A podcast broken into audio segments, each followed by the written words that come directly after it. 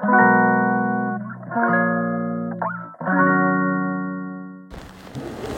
んばんは、マッケンマリアジ北上です、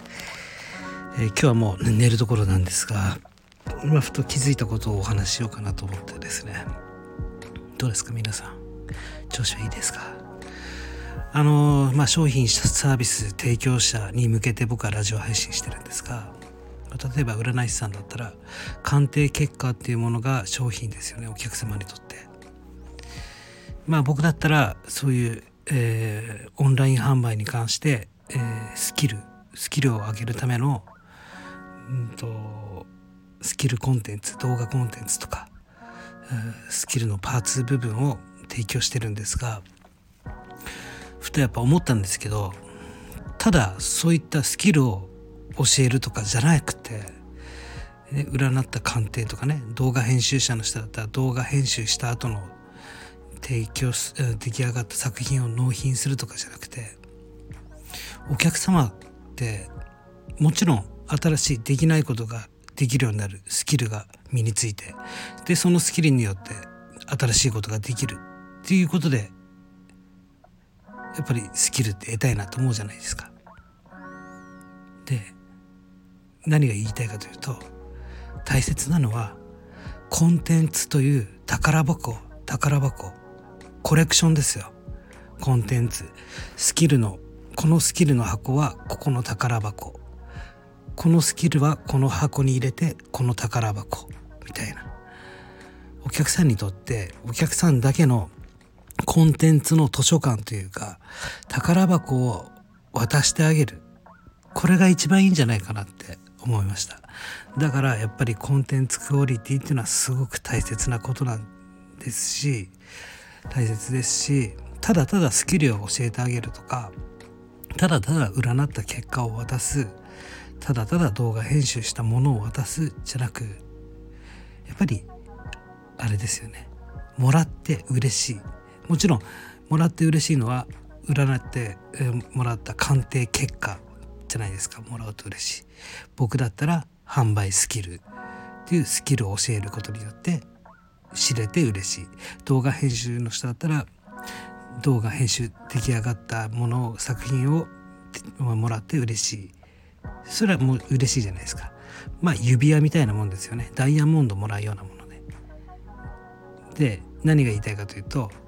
渡してるのはダイヤモンド。だけどコンテンツとして考えるんだったら箱だったり、ね、ダイヤモンドをしまうケース飾っておくガラスのケースだったりとか何て言うんだろうあとはメッセージカードだとか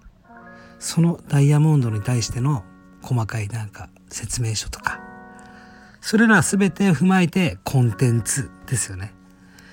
それをお客様が手にすることによって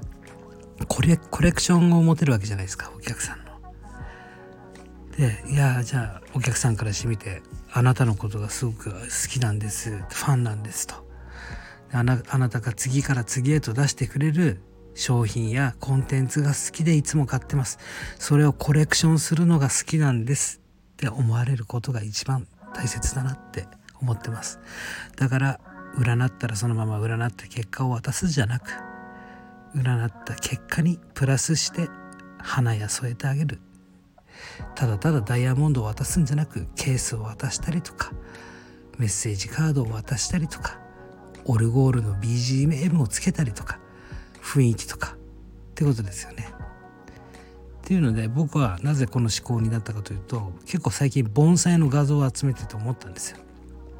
盆栽って僕すごく魅力的だなって感じててで盆栽ってまあただまあ木と松小さい松だったり木じゃないですか。けど盆栽好きな人はそれでいいかもしれないけどもそのじゃあその木に対してどういった器どういった台どういった背景で写真を撮る、ね、それが一つのコンテンツじゃないですか盆栽一個ではなくてその器だったり写真を撮る時の背景色だったり雰囲気だったりねあと何ですか、うん、色とかですよね。土台とか乗っけてる土台とか。そういうことを言いたいんですよ。だからコンテンツをとしてお渡しするっていうことがやっぱり一番お客様は喜ぶなと。いうお話でした。ちょっと分かりづらかったかもしれないんですがただただ商品自分の商品やサービスを渡すんじゃなくてちゃんと操けようねってことです。色つけたり生かしてあげようと。もっともっと立体的にコンテンツを渡してあげて最終的にお客様のプラスにもなるしそれは当たり前だしお客様がそのコレクションを集めたいって思えるような思ってもらえるようになってもらうのが僕たちの仕事なんじゃないかなって改めて盆栽を見て思いました以上です。